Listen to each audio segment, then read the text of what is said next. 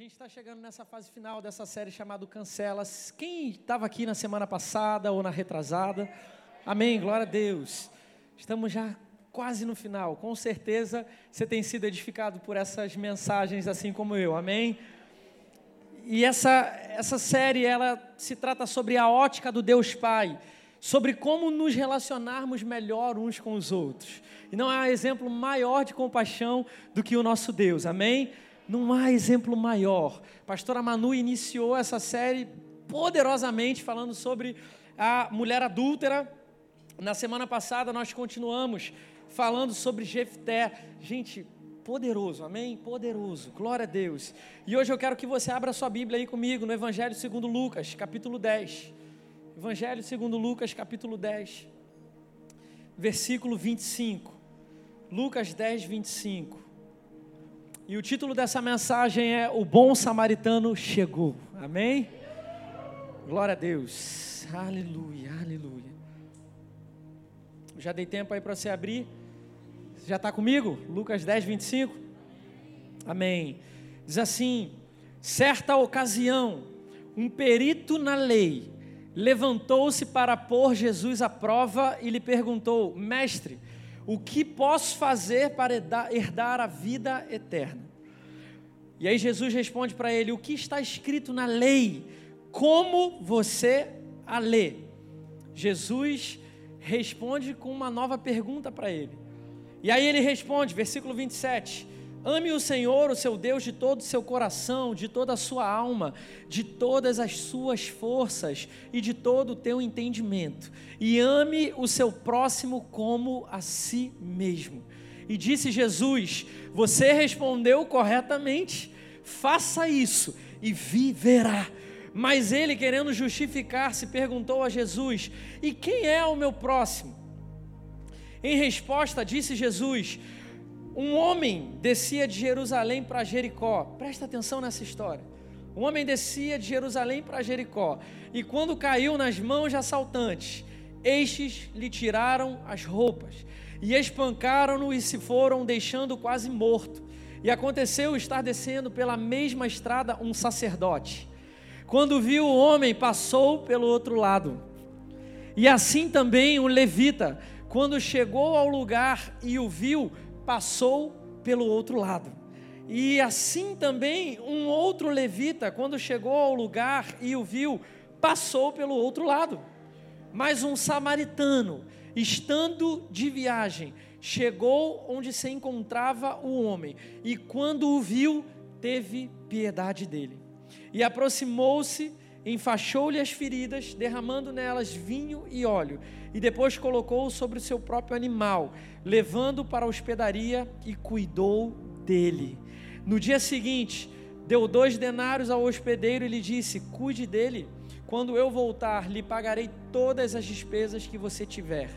Qual desses três você acha que foi o próximo do homem que caiu nas mãos de assaltantes? Perguntou Jesus para o perito.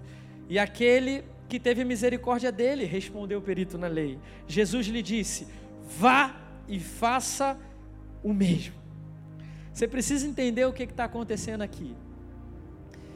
A ideia desse perito, quando chega até Jesus, a palavra fala aqui no versículo 25, que a ideia desse perito era talvez ser irônico com Jesus. Ele se levanta para falar com Jesus, para pôr Jesus à prova, ou talvez na sua passagem, na sua versão da Bíblia, esteja dizendo para tentar Jesus a ideia dele não era talvez aprender com Jesus, não era sentar com Jesus e ouvir. Ele até chama Jesus de mestre, porque de fato Jesus era um mestre da palavra.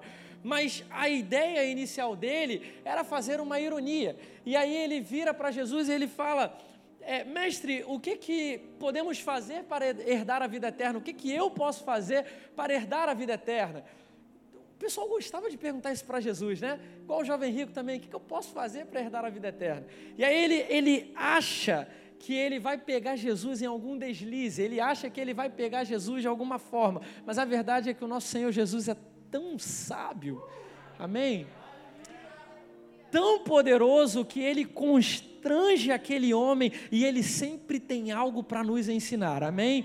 Até para você que pode conhecer a palavra de capa a capa, até para você que talvez esteja caminhando no ministério há 15, 20, 30 anos, Jesus sempre tem algo para nos ensinar.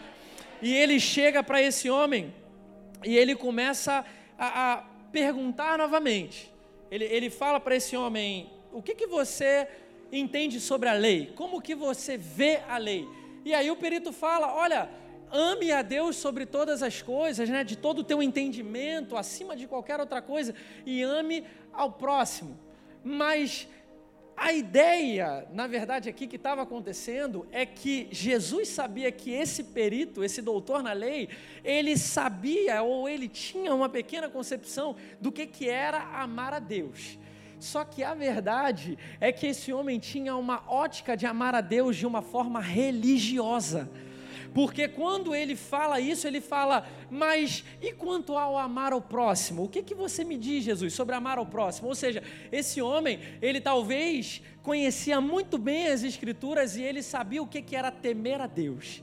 Então, talvez a concepção que ele tem de amar a Deus é temer a Deus mas ele não sabia o conceito de amar a Deus através de amar as pessoas, de amar a Deus através de ter compaixão sobre o próximo. Então, por isso que ele não entende essa parte B do mandamento. Ele entende sobre amar a Deus sobre todas as coisas, porque ele teme a Deus, mas ele não entende o que é amar ao próximo. E é aqui o ponto aonde Jesus toca nessa ferida, porque logo que ele pergunta: "Ah, mas e sobre amar o próximo?" Jesus não fala fala nada para deixar ele constrangido naquele momento. Mas o que, que Jesus faz? Jesus começa a contar uma parábola para ele. Porque essa parábola, meu irmão, ela é tão poderosa, ela é tão interessante, que Jesus tocou em muitos pontos ao mesmo tempo e deixou o cara mais perplexo do que ele chegou. E é assim que Deus faz com a gente, né? Ele usa Jesus, que é uma escandalosa graça, para poder nos deixar perplexos. E aí, vamos lá mergulhar um pouco nisso, né?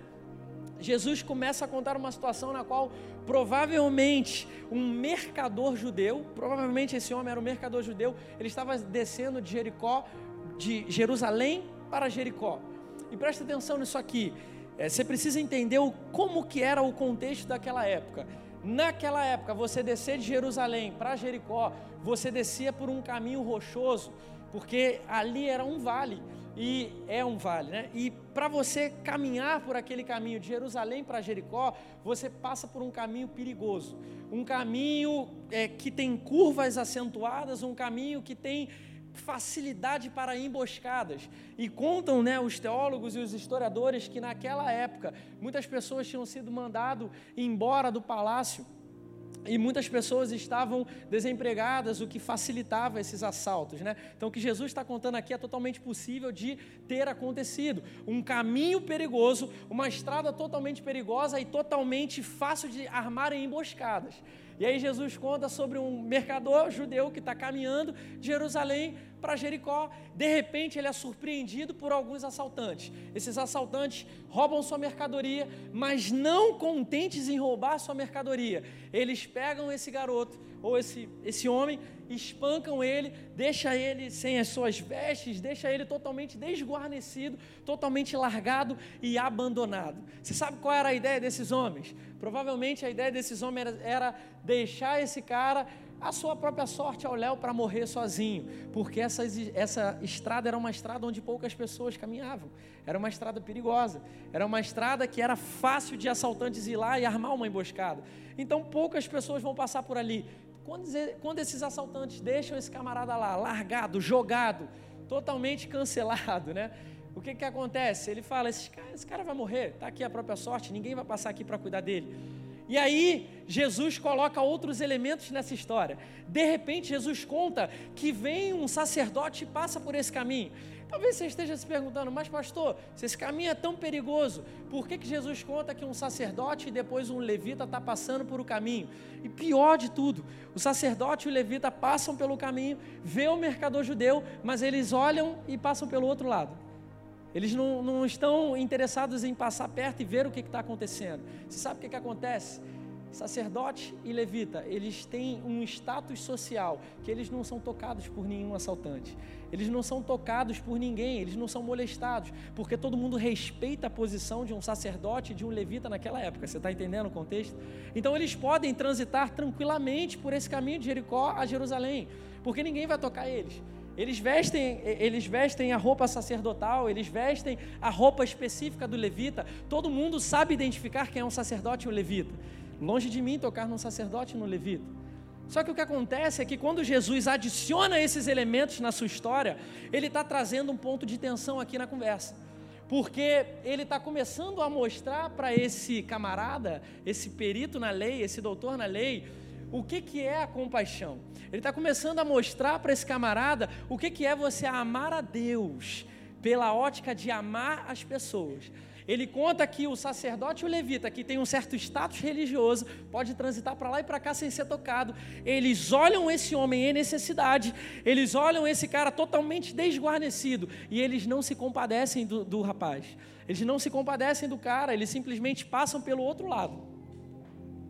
E assim como nos dias de hoje, muitos de nós nos apoiamos, nos assentamos numa posição porque, ah, eu sou santo demais. Ah, eu já tenho 10 anos de cristão, eu não posso, sabe, é, passar por alguém que está desguarnecido e de repente mostrar compaixão por essa pessoa, porque talvez essa pessoa nem vai compreender, sabe, o amor de Cristo. Talvez, né? Muitas vezes a gente faz isso também.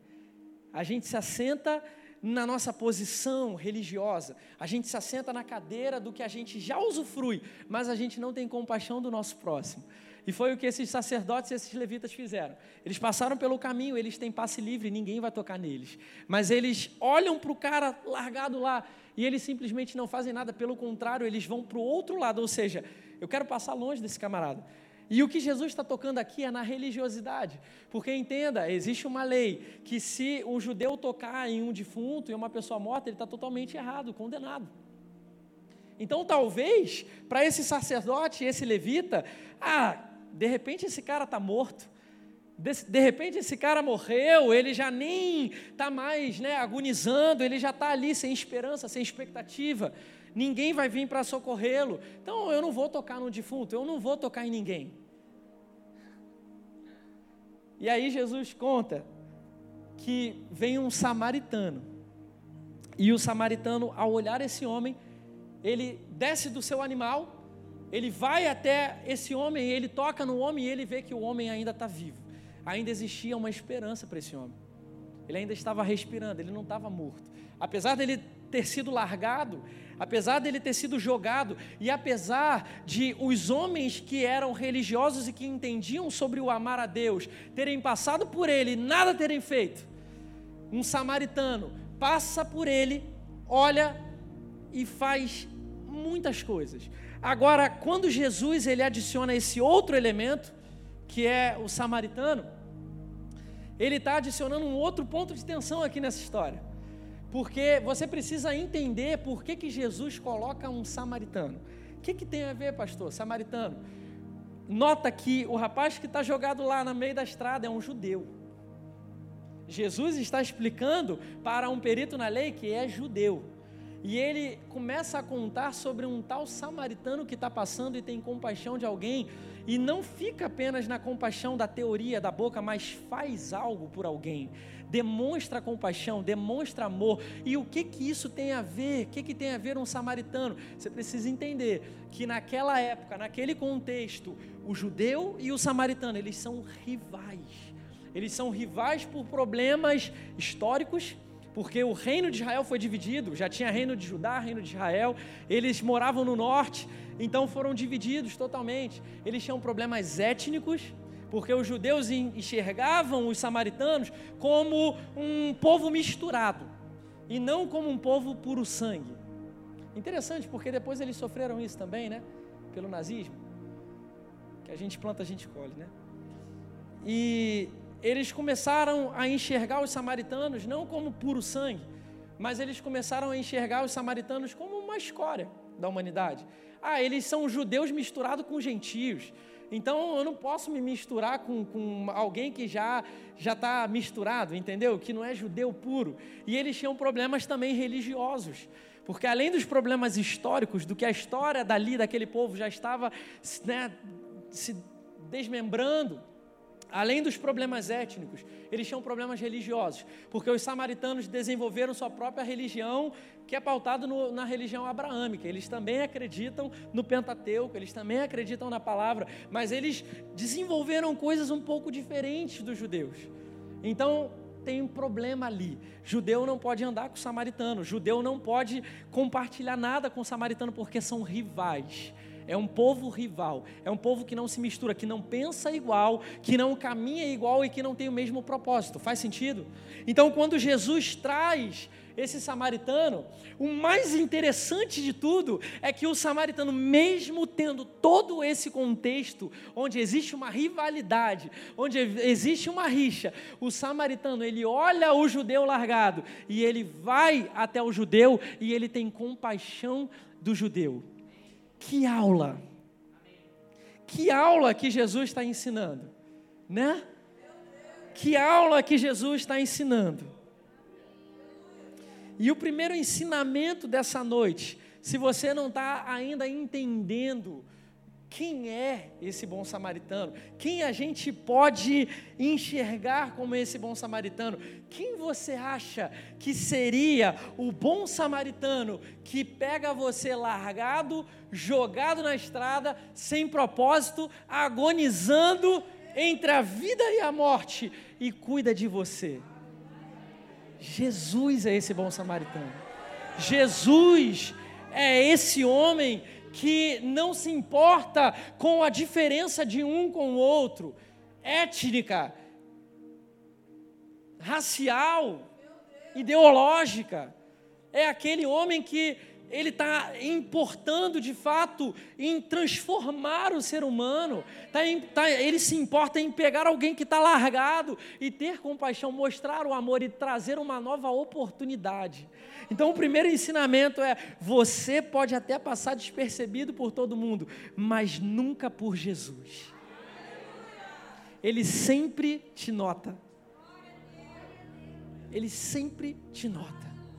Sabe, se a gente para para ler as Escrituras, a gente vai ver que tem várias pessoas que fizeram coisas maravilhosas para chamar a atenção de Jesus. Zaqueu subiu na árvore e ele falou: Ei, ele estava lá, num lugar de destaque, ele estava lá vendo Jesus. Jesus olha para ele e fala: Ei, vou estar com você mais tarde, desce aí dessa árvore. Ele faz algo para chamar a atenção de Jesus. A mulher do fluxo de sangue, ela também faz algo para chamar a atenção de Jesus. O que, que ela faz? Ela vem no meio da multidão e ela toca nas vestes de Jesus. No momento que ela toca nas vestes de Jesus, Jesus fala o quê? Poder saiu de mim, virtude saiu de mim. Ela chama a atenção de Jesus também. Jairo chamou a atenção de Jesus quando ele vem trazendo sua filha também, já morta, já doente, perdão, por muitos anos, 12 anos doente. E quando ele está trazendo sua filha, o pessoal abre alas no meio da multidão, e aí todo mundo sabe que Jairo é um importante na sinagoga, está entrando, está passando, e Jesus para e olha, ele chama também a atenção. É na mesma história da, da, da mulher do fluxo de sangue. Então, nota que tem várias pessoas na palavra que fizeram algo para chamar a atenção de Jesus. Esse homem, ele não fez nada para chamar a atenção do samaritano. Ele estava lá largado, ele estava jogado. Assim como o sacerdote e o levita, o samaritano poderia também ter passado e nada ter feito. Poderia ter passado e nada e não ter ajudado. A palavra não conta que esse homem estava gritando pedindo socorro. Talvez ele já estava realmente ali, sabe, entregue e ele talvez estava sem expectativa de que alguém fosse de fato ajudá-lo.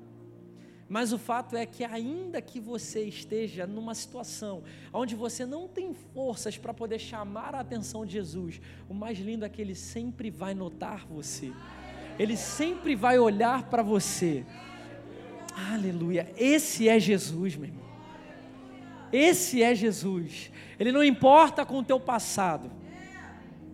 Ele não se importa com as marcas e com as feridas que você carrega. Ele só importa com o momento que ele chegou na sua vida e que ele pode transformar tudo dali para frente.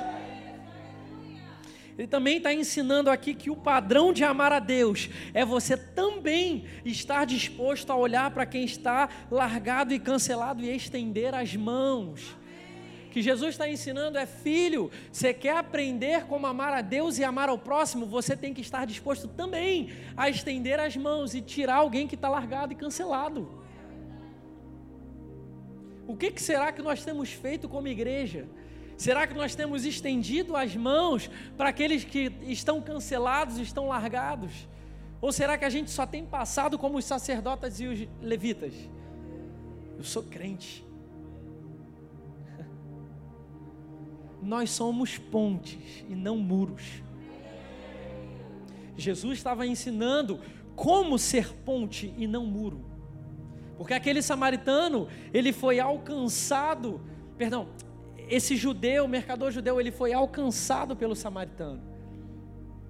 Para o sacerdote e para o levita, um muro estava ali na frente. Existia um muro ali, a religiosidade algo que não é o interesse do Pai. Nunca foi o interesse do Pai que a gente olhasse para pessoas e enxergasse melhor do que elas porque a gente entende a palavra, ou porque a gente conhece melhor a palavra do que alguém, ou porque a gente canta bem, dança bem, prega bem, sabe evangelizar bem. Nunca foi o propósito de Deus que a gente olhasse diferente para as pessoas. Pelo contrário, Ele está ensinando aqui a ter compaixão, a ensinar sobre estender as mãos. Abre comigo aí em 1 João capítulo 3.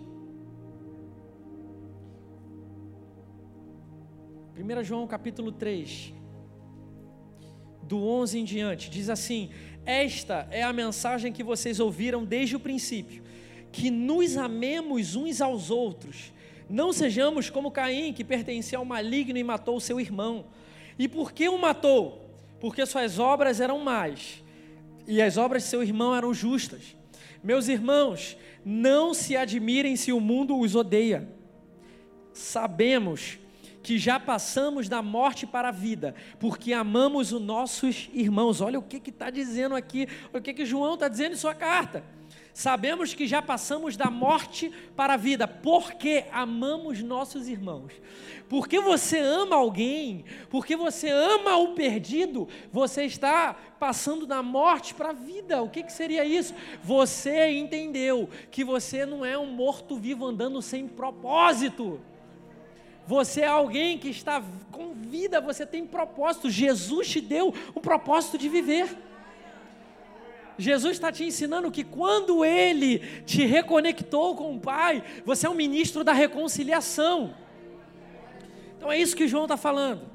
Sabemos que já passamos da morte para a vida porque já amamos nossos irmãos. Quem não ama permanece na morte. Quem não ama permanece na morte. Continua sem propósito, morto-vivo, zumbi. Quem odeia o seu irmão é assassino, e vocês sabem que nenhum assassino tem vida eterna em si mesmo. Nisto conhecemos o que é o amor. Jesus Cristo deu a sua vida por nós, e nós devemos dar a nossa vida por nossos irmãos. E aí ele continua dizendo: se alguém tiver recursos materiais, vendo seu irmão em necessidade, não se compadecer dele, como pode permanecer nele o amor de Deus? Filhinhos, não amemos de palavra, nem de boca, mas em ação e em verdade. Assim saberemos que somos da verdade e tranquilizaremos o nosso coração diante dele. Olha o que, que João está falando. Quando você recebe um propósito de vida, quando você entende que você foi amado, você sabe também o que é amar.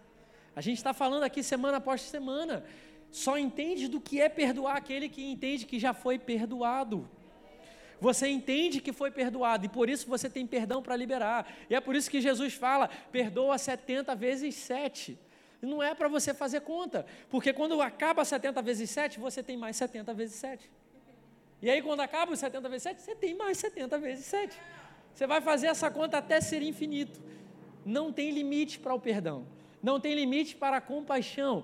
Porque é isso que fala aqui no versículo 16: Nisto conhecemos o que é o amor. Jesus Cristo deu a sua vida por nós e nós devemos dar a nossa vida por nossos irmãos. Agora, note que não é a vontade do Pai que você morra numa cruz por mim. Não é a vontade do Pai que você morra numa cruz por um outro irmão.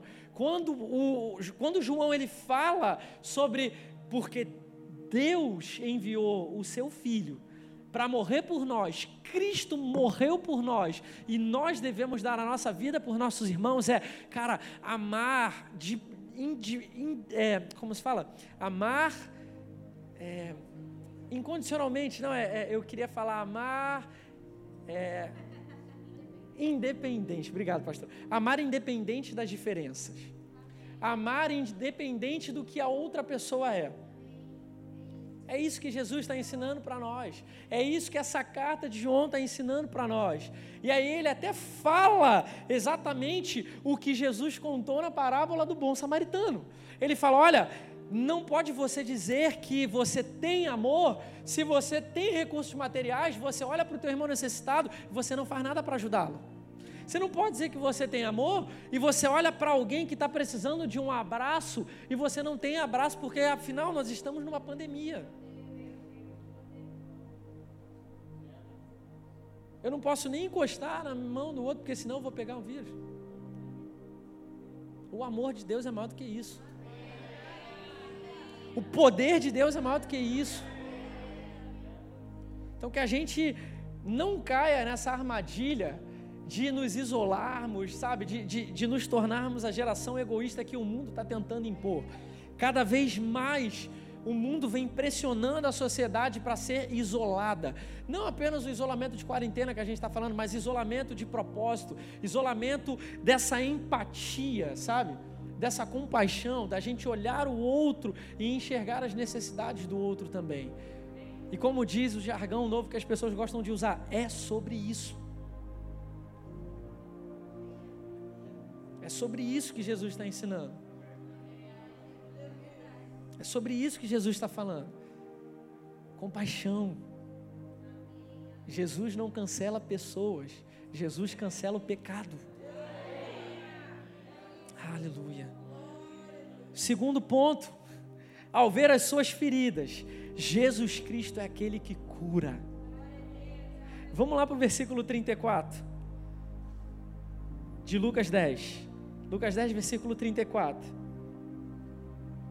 Versículo 33. Mas um samaritano, estando de viagem, chegou onde se encontrava o homem, e quando viu, teve piedade dele, e aproximou-se, enfaixou-lhe as feridas, derramando nelas vinho e óleo.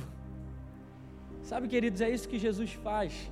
Ele nos enxergou, ele, ele nos encontrou largados, ele nos encontrou totalmente, sabe, agonizando mas quando Jesus ele chega na nossa vida, ele se torna um lugar de descanso e refúgio.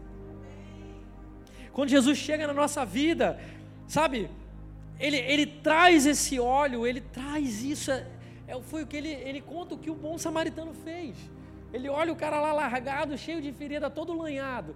E ele cuida das feridas, ele, ele coloca uma faixa para poder tapar a ferida que está aberta. Ele não é aquele que expõe mais. A gente está falando isso nessa série o tempo todo. Contra o cancelamento cultural. Jesus é aquele que pega a tua ferida e ele tapa a sua ferida, ele cobre a ferida que está aberta. Não seja como uma pessoa que vive sem propósito, que quando olha o erro dos outros, que quando olha o outro todo lanhado, você aponta para a ferida que está aberta do cara. Você olha para o cara e você fala, tá vendo? Tudo isso é ruim. Mas faz igual Jesus está falando que esse bom samaritano fez, o que ele é o bom samaritano. Ele está disposto a pegar as suas feridas, o seu tropeço, e também passar óleo, passar o bálsamo, sabe, derramar o amor, a compaixão dele. Glória a Deus. Ao ver suas feridas, Jesus Cristo é aquele que cura. Você se alegra com isso? Você é grato por isso? Ou você acha que isso é normal? Ou você acha que ele tem obrigação de fazer isso por você. Ele faz porque ele te ama, meu irmão. Ele não faz porque você merece. Ele não faz porque você é bom demais ou porque eu sou bom demais. Não tem nada que a gente possa fazer para merecer.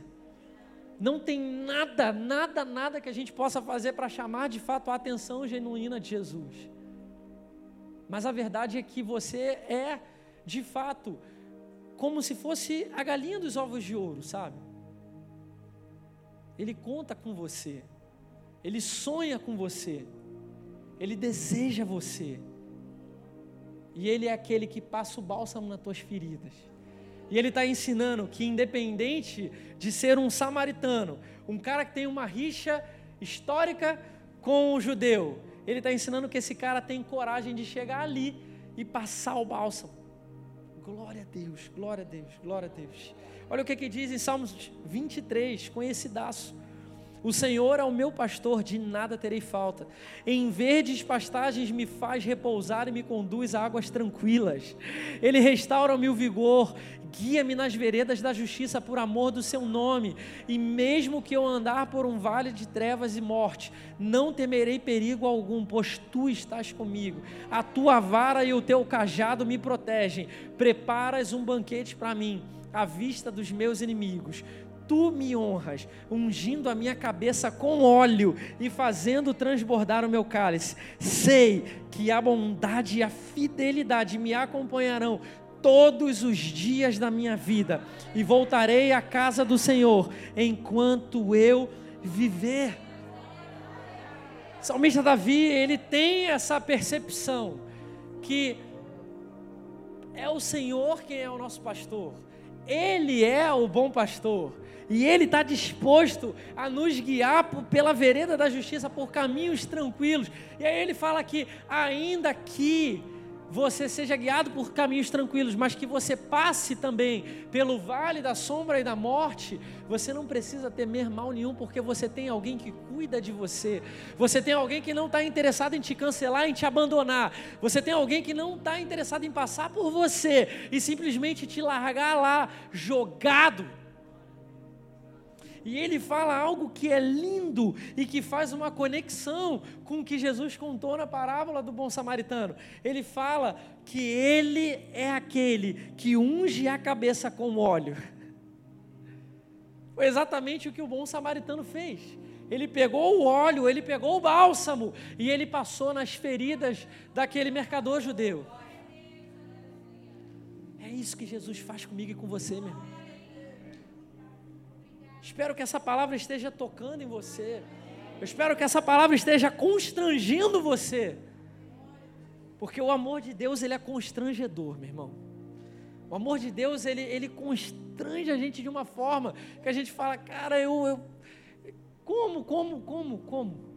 Como pode Jesus olhar para nós? Como pode Jesus olhar para mim? Eu não deveria, eu não merecia, mas Ele ainda assim me escolheu, Ele ainda assim acreditou em mim.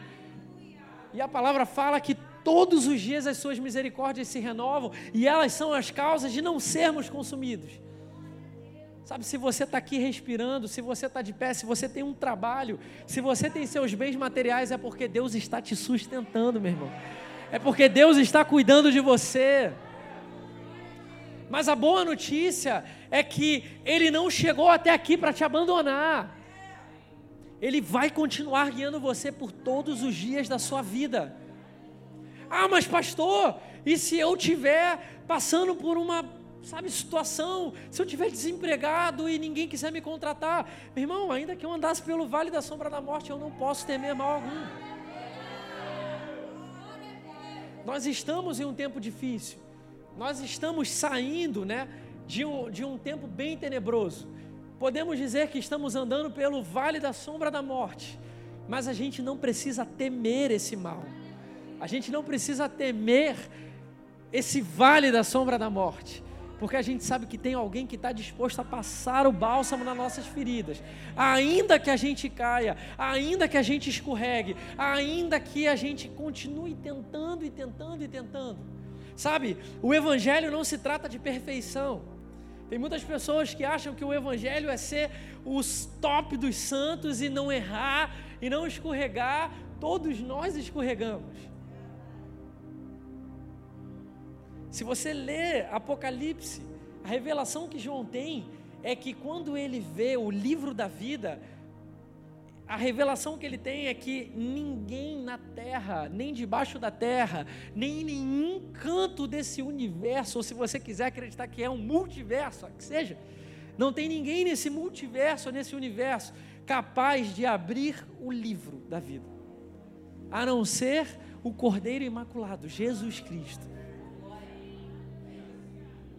Sabe, não se trata de ser perfeito, porque João ele viu a própria revelação de Jesus Cristo para ele é que não existe ninguém, ninguém, ninguém bom bastante para poder falar eu sou merecedor, eu sou bom, eu venci a morte e eu vou abrir, eu vou desatar os selos e eu vou abrir o livro da vida. Só Jesus Cristo. Então não se trata de mim e você sendo bom bastante, é tudo sobre ele. É tudo, tudo, tudo sobre ele. Essa história do bom samaritano é sobre ele. Porque o mercador judeu, ele não foi acalentado nem pelo sacerdote, nem pelo levita. Ele não foi ajudado por ninguém, só pelo bom samaritano.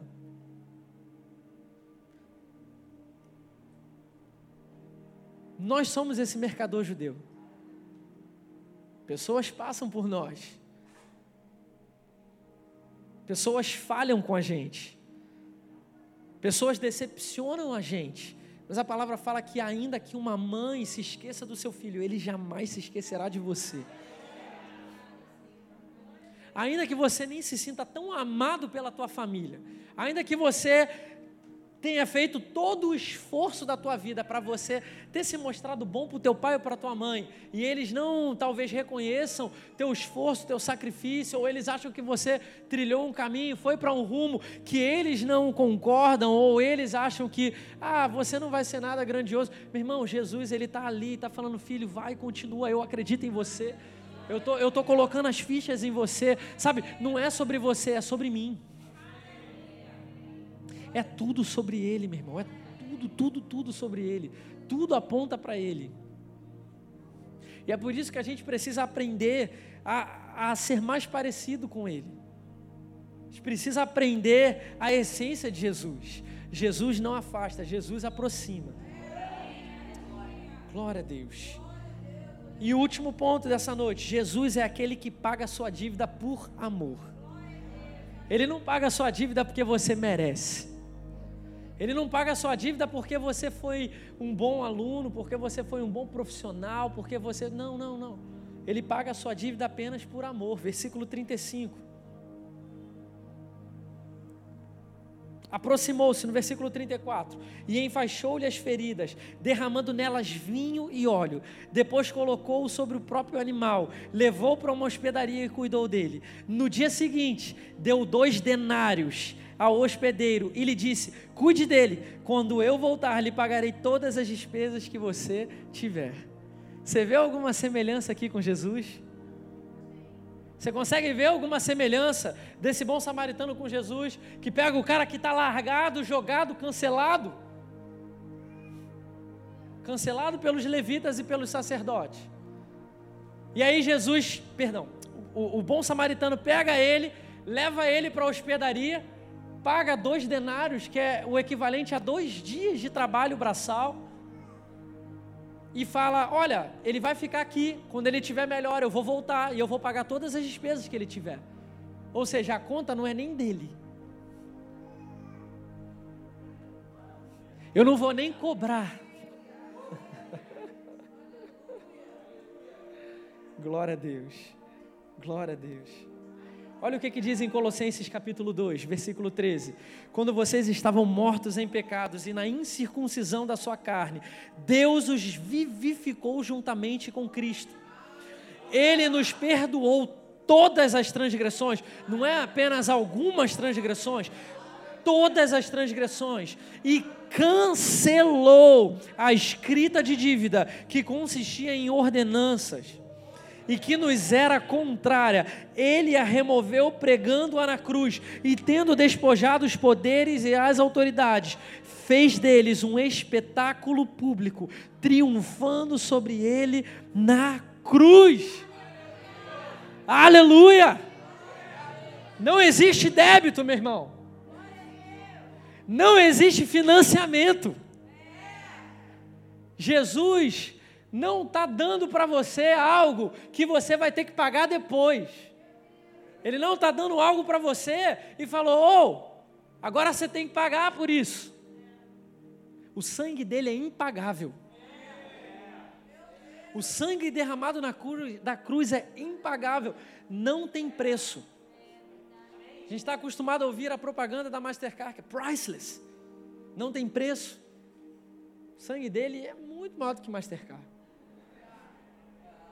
O que não tem preço não é o cartão Mastercard, o que não tem preço é o sangue de Cristo.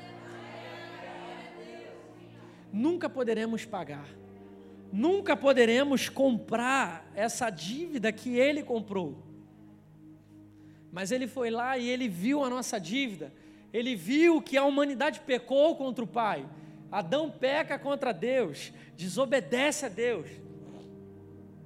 Portanto, eu e você éramos merecedores da ira de Deus. Nós nascemos já merecedores da ira de Deus. Mas quando a gente reconhece Jesus como nosso Senhor e Salvador, quando a gente reconhece que Ele é a ponte, Ele é a salvação, e quando você confessa publicamente que Ele é o seu Senhor e o seu Salvador, Ele está na mesma hora pegando o teu nome, apagando todas as feridas, Ele está apagando todas as marcas, todos os ranços que você tinha. E Ele está escrevendo o teu nome no livro da vida. Glória a Deus. Glória a Deus. Que o que o bom samaritano fez é o que Jesus faz por nós. Ele pega a tua dívida, ele paga pela tua dívida e ele fala: "Eu não eu não quero que você pague por isso. Você não tem como pagar por isso. Agora vá e ama." E, é engraçado porque quando a mulher adúltera, ela passa por toda aquela, aquela aventura que os homens vão lá e tentam apedrejá-la. Jesus não condena ela. O final de tudo, o que é que Jesus fala para ela? Vá e não peques mais. É isso que eu quero. O que eu quero não é que você, ah, fica aqui preso e não, não, o que, que você tem que fazer? Vai não peques mais. O que Jesus quer que você seja transformado. Para você transformar outras pessoas. E é a mesma coisa que ele faz aqui com esse homem, o, o doutor da lei.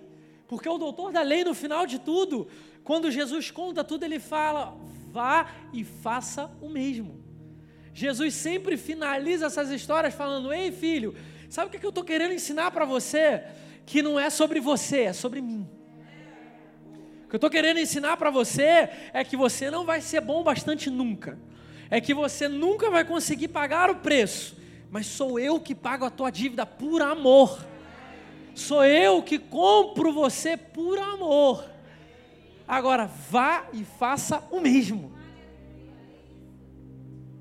Se você quer ser grato a Deus, se você quer retribuir a Jesus de alguma forma, é o que ele fala nessas histórias que a gente está pregando, nessa série, cancela. Vá e não peques mais. Agora para essa história, vá e faça o mesmo. O que, que Jesus está ensinando aqui sobre esse bom samaritano? Ele está ensinando sobre compaixão, sobre generosidade, sobre cuidado, sobre amar ao próximo. Ele está ensinando sobre amar a Deus na ótica de amar as outras pessoas. Glória a Deus. Olha o que, que diz aqui. 1 João, capítulo 4. versículo 7. 1 João capítulo 4, versículo 7. Amados, amemo-nos uns aos outros, pois o amor procede de Deus. Aquele que ama é nascido de Deus e conhece a Deus. Aquele que não ama não conhece a Deus, porque Deus é amor. Foi assim que Deus manifestou o seu amor entre nós. Ele enviou o seu Filho unigênito ao mundo para que pudéssemos viver por meio dele. Nisto consiste o amor, não em que nós tenhamos amado a Deus, mas em que ele nos amou e enviou o seu Filho como propiciação pelos nossos pecados. Amados, visto que Deus assim nos amou, nós também devemos amarmos, amarmos uns aos outros. Ninguém jamais viu a Deus. Se nos amarmos uns aos outros, Deus permanece em nós e o seu amor está aperfeiçoado em nós. Sabemos que permanecemos nele e ele em nós, porque ele nos deu o seu espírito. Glória a Deus. Glória a Deus. A palavra fala que se nós não amarmos o nosso irmão que a gente vê, que a gente toca, que a gente pode, sabe, sentir. Como a gente pode amar a Deus que a gente não vê? Se a gente não está disposto a abraçar, a tocar, a ter compaixão, como a gente pode dizer que a gente ama a Deus? Você está entendendo, querido? Então essa série ela é sobre compaixão, ela é sobre generosidade ela é sobre nós sermos pessoas melhores. Ela, ela é sobre nós sermos cristão melhor. Ela é sobre não olhar para o nosso próprio umbigo e acharmos bons demais. E acharmos merecedores demais. Nos assentarmos nessa cadeira da benção e não fazer nada pelo outro, enquanto tem pessoas que estão, cara, perdendo a salvação. Enquanto tem pessoas que estão passando por nós ou nós estamos passando por elas igual o sacerdote e o levita. E a gente não quer olhar para elas. A gente não quer se importar com elas. Tudo que Jesus pede é isso. Jesus não pede para a gente pagar a dívida que ele comprou com o sangue dele. Jesus não pede para a gente tentar, sabe, ficar se justificando. Porque a palavra fala ali naquela passagem de Lucas 10, o doutor da lei tentando se justificar, ele fala o que era amar ao próximo. Você quer se justificar, meu irmão? Jesus fala, fala, vá e faça o mesmo. Vá e faça o mesmo. Vai e tenha compaixão. Vai e olha para pessoas. Sabe, eu quero que agora nessa hora você feche seus olhos aí onde você está. E você começa a pensar em pessoas que você sabe que precisam do amor de Deus. Você sabe de pessoas que precisam ser tocadas por esse amor que um dia você foi tocado também. E essa noite é uma noite para você realmente meditar no que, que essa série cancela se trata: compaixão. Essa série se trata sobre compaixão, sobre a gente não dar espaço para rejeições, para a gente não dar espaço para traumas, para a gente não dar espaços para o abandono. É uma série para a gente se tornar pessoas melhores. E a minha pergunta para você nessa noite é: filho, o que, que você tem feito para poder ter compaixão, demonstrar a tua compaixão para o outro? E sabe, Deus ele não quer que você é, use um púlpito ou um microfone para você mostrar compaixão. Deus não quer que você espere chegar na sua velhice para você mostrar compaixão para as pessoas.